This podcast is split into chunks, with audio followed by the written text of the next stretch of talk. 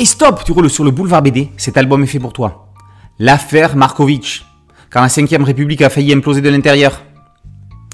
Le vieux général s'apprête à tirer sa révérence. Mais qui pour reprendre le flambeau? Qui pour s'approprier le trône?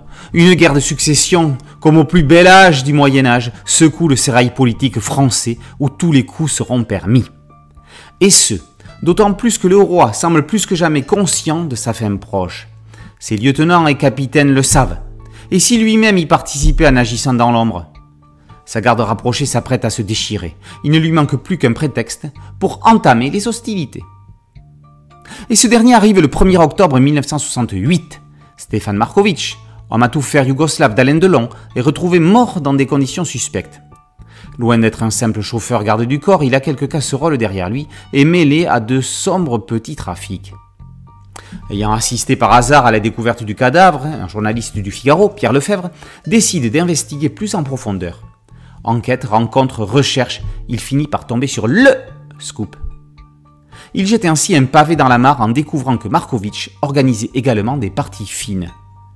De cette simple affaire criminelle, un complot politique va prendre corps. La cible? Georges Pompidou, ex-premier ministre et dauphin potentiel du général, mais désavoué par ce dernier pour avoir osé s'opposer à lui. Sa femme aurait participé à ces fameuses parties fines. Le scandale est certain. La bombe va-t-elle exploser? Tous les ingrédients sont présents pour une intrigue politico-policière passionnante qui mêlera personnalité publique, De Gaulle, Pompidou, Alain Delon, milieu mafieux corse et barbouze d'État évidemment.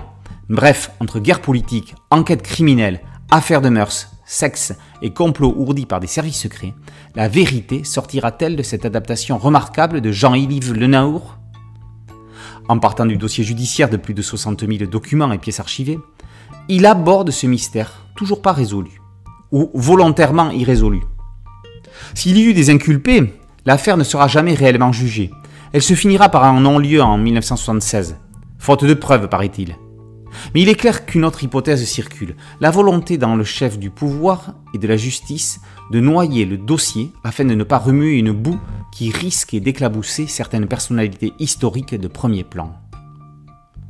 Jean-Yves Le Naour réussit ici, sous le couvert d'une enquête journalistique imaginaire, une approche innovante, claire et captivante de ce qui fut l'une des affaires les plus scabreuses de la Ve République. Grâce à son journaliste euh, fictif, il se permet de mettre à plat, en toute neutralité de traitement, les positions et intérêts personnels de chaque protagoniste.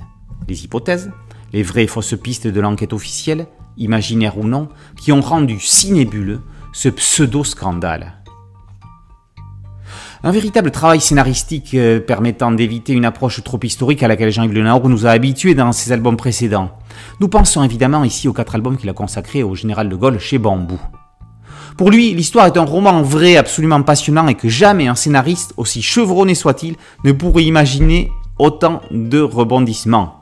Et il est vrai que rassembler dans un même scénario BD De Gaulle, Pompidou, Delon, Marc Antony n'aurait pas été évident, si ces derniers ne l'avaient pas été dans la réalité de cette année 1968. Au dessin et aux couleurs, le trait réaliste de Manu Cassier fait merveille, tout comme ses demi-teintes plus sombres, plus ternes, rappelant volontiers les ambiances polars du cinéma français des années 60. Son découpage, ses plans serrés donnent à l'action le rythme nécessaire pour rendre cette BD vivante, quasi cinématographique. Ce cadrage lui offre la possibilité de développer les expressions faciales des personnages, permettant ainsi tout un langage non verbal riche. Un petit supplément en fin d'album nous permet néanmoins de découvrir l'avis de Jean-Yves sur la question mais cela n'engage alors plus que lui. Ce sera à vous de vous faire votre opinion. L'affaire Markovitch, par Le Naour et Cassier, et par vos éditions Bambou dans la collection Grand Angle. Merci à mon ami Thierry Ligo pour cette chronique. Boulevard BD, c'est un podcast audio et une chaîne YouTube. Merci de liker, de partager et de vous abonner. A très bientôt sur Boulevard BD. Ciao